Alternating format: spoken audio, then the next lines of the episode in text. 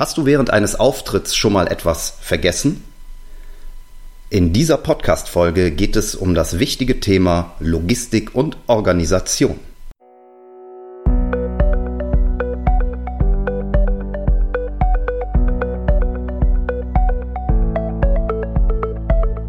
Willst du mehr Erfolg als Zauberkünstler haben? Bessere Shows? Mehr Buchungen? Höhere Gagen? Dann ist der Trickverrat Podcast genau das Richtige für dich. Albin Zinecker und Ingo Brehm von den Zaubertricksern verraten dir hier jede Menge Tipps und Tricks, wie du deine Zauberei erfolgreicher machst. Du findest uns im Internet unter www.trickverrat.de. Hallo, hier ist Ingo von Trickverrat und herzlich willkommen zu einer weiteren Podcast-Folge.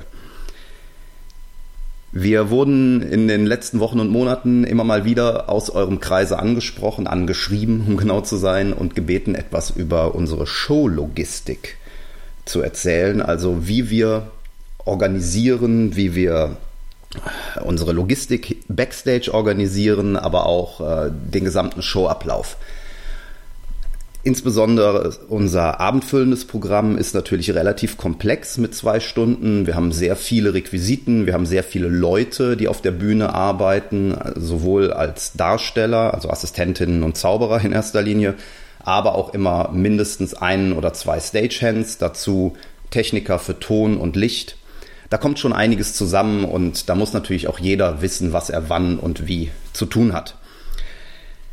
Das Ganze ist historisch gewachsen. Alle Erfahrungen, die wir da gemacht haben, haben wir großteils äh, hart erlernen müssen. Teilweise haben wir einfach ausprobiert, festgestellt, dass es nicht so richtig geklappt hat und dann nachgebessert. Einige Dinge haben von, für uns von vornherein funktioniert.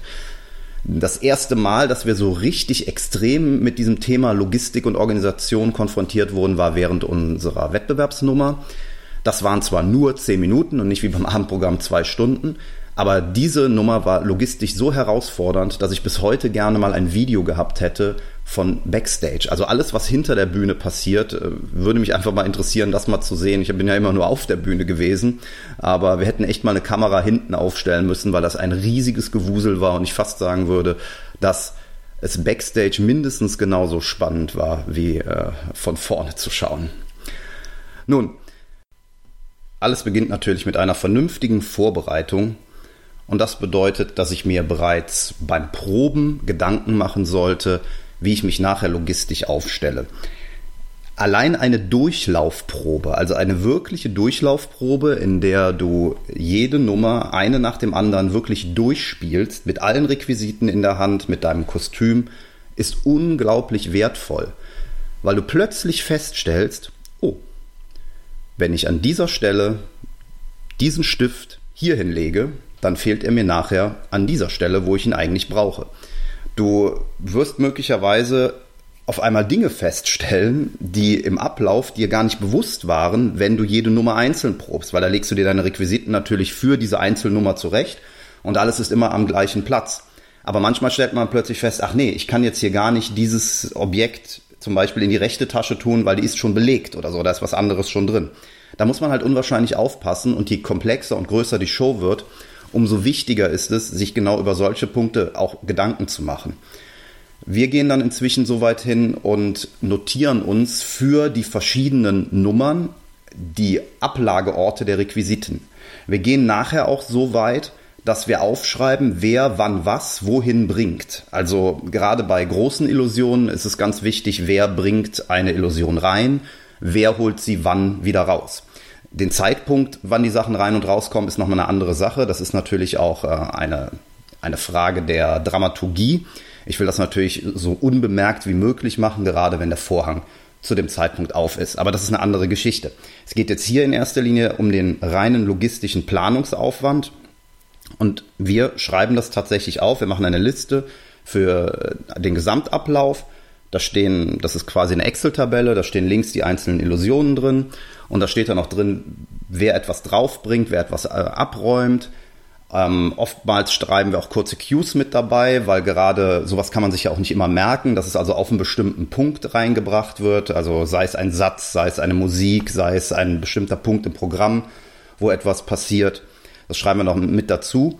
Und da wir so viele Leute haben, wird es manchmal auch noch dazu farbig markiert, sodass dann jeder weiß, okay, bei mir sind die grünen Sachen, der andere hat die roten Sachen, sodass da keiner durcheinander kommt. Ja, also da geht es jetzt erstmal um reine Logistik, wann kommt was rein? Wo kommt was hin, ist der andere Punkt. Erstmal an mir selber, am Körper, aber natürlich auch, wo lege ich etwas auf der Bühne ab, um es rechtzeitig zu bekommen, wenn ich es nicht am Körper tragen kann. Und wo lege ich es danach wieder hin? Das muss ich natürlich auch ein bisschen wieder in die Abläufe der Show, also wieder in die Dramaturgie mit einbauen. Auch hier ist eine gewisse Ökonomie erforderlich, damit es nicht so aussieht, als würde man die ganze Zeit hin und her rennen. Ja? Die äh, Zuschauer, die wollen ja eine reibungslose Show sehen. Das Ganze soll nicht so aussehen, als würdest du denken, ach, wo ist denn jetzt der Stift? Ach ja, der ist jetzt hier vorne und dann rennst du dreimal quer nach links und nach rechts über die Bühne, um dann irgendetwas zu holen. Du musst es zum einen wissen, aber es muss zum anderen einfach auch von vornherein sinnvoll organisiert sein, so dass alles flüssig läuft. Du also einen Weg, den du ohnehin machst, zum Beispiel nutzt, um dort ein Requisit aufzunehmen. Also jetzt mal ganz simpel, auch wenn es auf der Hand liegt, wenn ich ein Requisit nehme und es zur Seite trage und dort ablege, macht es allen Sinn, das nächste Requisit dort auch schon ab, bereitgelegt zu haben, dass ich es dort aufnehmen kann und damit dann wieder zurück zur Bühnenmitte gehen kann und nicht etwa dann auf die komplett andere Seite zu gehen, um dort etwas zu holen oder vielleicht nochmal in die Mitte der Bühne zurück, dort anzufangen zu reden und dann wieder zurück zu meinem seitlich abgestellten Tisch mit meiner Ablage. Wo habe ich die Sachen stehen, ist auch wiederum eine ästhetische Frage. Es ist äh, zum einen in meinen Augen ganz wichtig, dass du darauf achtest, dass eine Bühne nicht zugemüllt ist. Das hat verschiedene Gründe. Zum einen sieht es einfach ästhetischer aus. Zum anderen ist es aber natürlich auch ablenkend. Je mehr Requisiten bereits zu sehen sind, umso mehr hat der Zuschauer auch zu gucken. Da gibt es dieses Beispiel, das uns Eberhard Riese mal genannt hat, der eine Nummer gesehen hat, da war das Bühnenbild alleine so fantastisch und aufregend. Das war ein Museum mit verschiedenen Exponaten, die da aufgebaut waren. waren. Und er sagte, als ich mir alles angeguckt hatte, waren drei Minuten in der Nummer vorbei und ich habe die ersten drei Minuten verpasst weil ich eben so abgelenkt war von diesem tollen, fantastischen Bühnenbild. Also da hat es jemand zu gut gemeint. Und umso schlimmer ist es natürlich auch, wenn es einfach nur ja, Gerümpel ist, das auf der Bühne steht. Also schaut, ähm, dass die Bühne aufgeräumt ist. Ja, dass es ästhetisch ist und dass ihr die Sachen irgendwo verstaut, wo sie nicht unbedingt jeder sieht, solange man sie nicht braucht. Diese Pläne, die wir machen, die hängen wir backstage auf.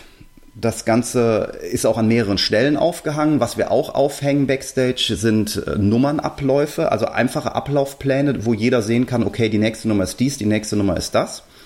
Und was wir bei größeren Auftritten auch immer machen, wir kleben uns einen Ablaufplan auf die Bühne, hinter, meistens hinter die Monitorbox oder so.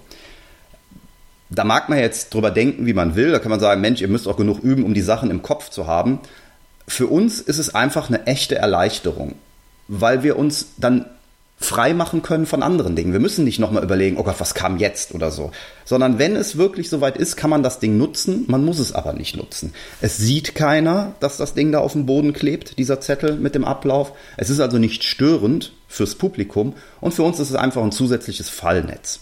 Wir haben also diese, das ist einfach nur ein DIN A4-Zettel, das ist groß genug geschrieben, sodass man es lesen kann.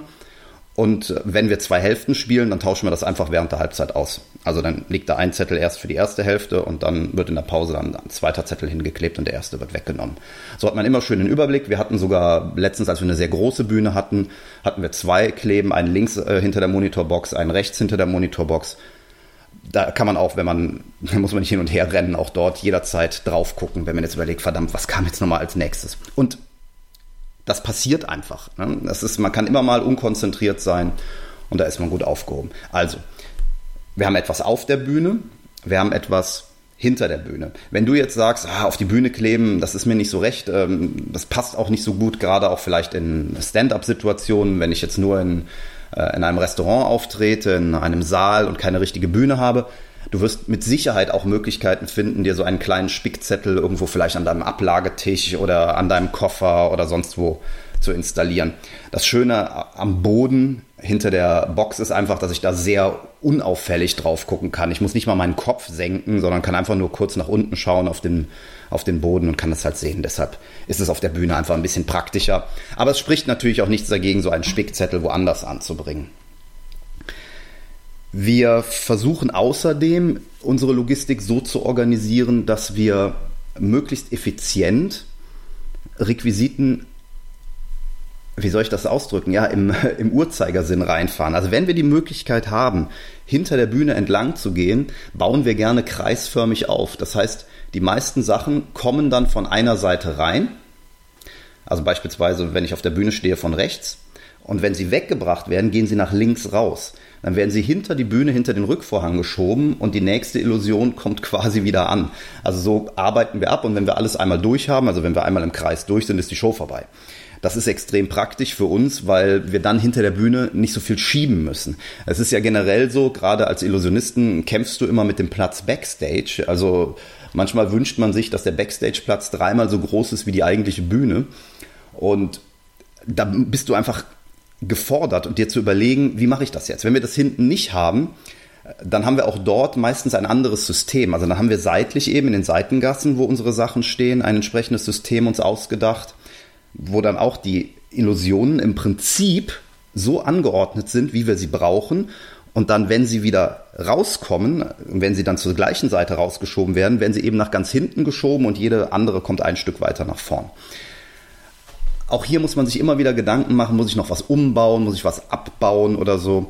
Das ist eben alles muss man so sagen, proben, proben und ausprobieren. Also äh, es geht nichts darüber, eine Show wirklich unter scheinbaren Live-Bedingungen einmal echt durchzutesten. Das kann man durchaus auch in Blöcken machen, dass man sagt, so, ich mache jetzt erstmal nur die ersten drei Kunststücke hintereinander. Um einfach mal zu gucken, wie ist da der Flow. Dann gehe ich an die nächsten drei. Ja, dass du dir erstmal so kleine Stücke vornimmst, damit es nicht direkt so ein Riesending wird.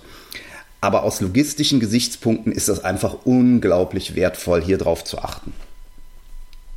Man kann sich mit vielen kleinen Dingen und Hilfsmitteln natürlich auch die Arbeit erleichtern. Ich kann mir zum Beispiel in die Tasche bestimmte Unterteilungen einbauen, damit ich schnell an etwas drankomme, also in die Jackentasche. Ich kann mir in meinen Koffer Unterteilungen einbauen. Ein guter Freund von uns, der Dietmar, ich weiß gar nicht, ob er ihn heute noch benutzt, aber der hatte früher immer eine Art Flightcase-Tisch. Also es war ein Flightcase, das er gleichzeitig als Tisch benutzt hat. Und der hat eine ganz simple Aufteilung gehabt. Er hat oben die Requisiten drin gehabt, in einem oberen Bereich, in diesem Tisch drin, äh, mit denen er spielt. Und wenn er die fertig hatte, dann stellte er sie in den unteren Bereich. Und wenn oben leer war, war die Schutzwände. Auch eine Form von Logistik, die für ihn ganz hervorragend funktioniert hat. Also Dietmar hat sich äh, in erster Linie auf Kindershows spezialisiert und da war das einfach perfekt für ihn. Einfach rausnehmen, spielen, unten rein. Er konnte am Ende einfach den Koffer wieder zumachen, diesen Koffertisch, ist von der Bühne gerollt und hat alles sofort mitgenommen. Ähm, Michael Schmitz-Backes, auch ein guter Freund von uns, kommt mit einem Koffer. Dieser Koffer ist auch noch gleichzeitig sein Tisch, also da fällt so ein so, ein, so eine, äh, er stellt da quasi den Koffer auf, den, äh, auf so einen Flansch drauf, auf so einen Ständer. Und er spielt alles aus dem Koffer raus, ja. Also er holt da alles raus, spielt damit seine Sachen, packt das da wieder rein, macht den Koffer zu, geht ab. Auch eine Geschichte, die bei ihm aus dem Karneval herausgewachsen ist. Da ist ähm, eine, ein wichtiger Punkt ist dort einfach, dass man schnell auf die Bühne kommen kann, aber auch genauso schnell wieder weg ist, weil das Programm dort extrem eng getaktet ist. Im Karneval gibt es Verträge, die ähm, nahezu minutengenau sind. Also natürlich ist da immer auch ein bisschen Spielraum, nicht genau auf die Minute, aber wenn da eine bestimmte Zeit überschritten ist vom Veranstalter, weil man irgendwie zu sehr in Verzug kommt, dann reist der gebuchte Künstler wieder ab und hat trotzdem Anspruch auf sein Geld. Und da ist es einfach erforderlich, dass du als Künstler, der davor ist, nicht noch stundenlang auf und abbaut. Da musst du wirklich auf den Punkt schnell sein. Also auch hier ist das eine Möglichkeit, an deiner Logistik zu arbeiten, indem du einfach mal überlegst, was ist eigentlich der Koffer, mit dem ich arbeite? Was ist das, ähm, mein Transportbehältnis auf der Bühne? Hier musst du natürlich auch wieder ein bisschen Gedanken dir machen. Passt das Ganze zu mir? Also zu dieser Person Schmitz-Backes, zu diesem Polunderträger, der so ein bisschen, ja, nerdig fast schon wirkt. Äh, da ist so ein, so ein alter brauner Koffer, den er da mitbringt, so einen alten braunen Reisekoffer, das ist natürlich perfekt. Der könnte niemals mit einem Flight Case auf die Bühne kommen. Da musst du dir wirklich Gedanken machen, was passt denn zu mir als Person, was passt zu mir als Typ. Wenn du jetzt äh, noch sehr jung bist, meinetwegen noch nicht mal 20 oder Anfang 20 und bist ein Typ, der in Sneakers, Jeans und äh, T-Shirt oder so auf die Bühne kommt und zaubert, äh, dann passt zu dir mit Sicherheit auch ein Rucksack. Ja, warum nicht? Dann bringst du halt einen Rucksack mit, so ein, so ein, so ein Baggy und packst den da vielleicht auf einen Hocker oder einen Stuhl und holst da deinen Kram raus und spiel, äh, spielst dann das. Das muss einfach zu dir als Person passen. Aber auch hier musst du natürlich aufpassen. Rucksack ist ein gar nicht so einfaches Requisit, finde ich, als Ablage oder äh, Hilfsmittel, weil da drin schnell alles durcheinander kommt. Denn auch hier ist es wichtig, dass du alles auf einen Griff sofort greifen kannst, dass du weißt, wo es ist, wo es am Platz ist. Das muss einfach präzise laufen selbst wenn du eine Figur spielst, die chaotisch ist und überhaupt nicht weiß, was sie gerade da tut scheinbar und völlig durcheinander ist und ständig so, ja, fast schon als verwirrter Professor. Natürlich musst du auch wissen, wo alles ist und alles planen. Du musst es dann nur spielen, als wüsstest du nicht, wo es ist. Deshalb leg da ganz großen Wert drauf, dass die Sachen immer am gleichen Platz sind. Wenn wir losfahren zu einer Show, dann gehen wir in der Regel nochmal jede einzelne Nummer mit diesen äh, Requisitenlisten und diesen Spiellisten, die wir haben, diesen Ablauflisten durch fangen also an, gucken so, okay, haben wir alles, was machen wir? Wir machen eine Fluchtkiste. Okay, was brauchen wir für die Fluchtkiste? Wir brauchen die Kiste an sich, ja, die ist da drin. Wir brauchen den Vorhang dazu, ja, ist auch drin. Und wir brauchen einen Hocker, um auf die Fluchtkiste draufzukommen. Alles klar, der steht da vorne. Haken dran, für die Fluchtkiste ist alles da. Zack, nächster Effekt. Seil zerschneiden meinetwegen. Seil ist im Koffer, Schere liegt daneben. Alles klar, habe ich auch alles dabei. Also wir gehen wirklich dann nochmal, gerade bei größeren Sachen, alles nochmal durch, bevor wir abfahren.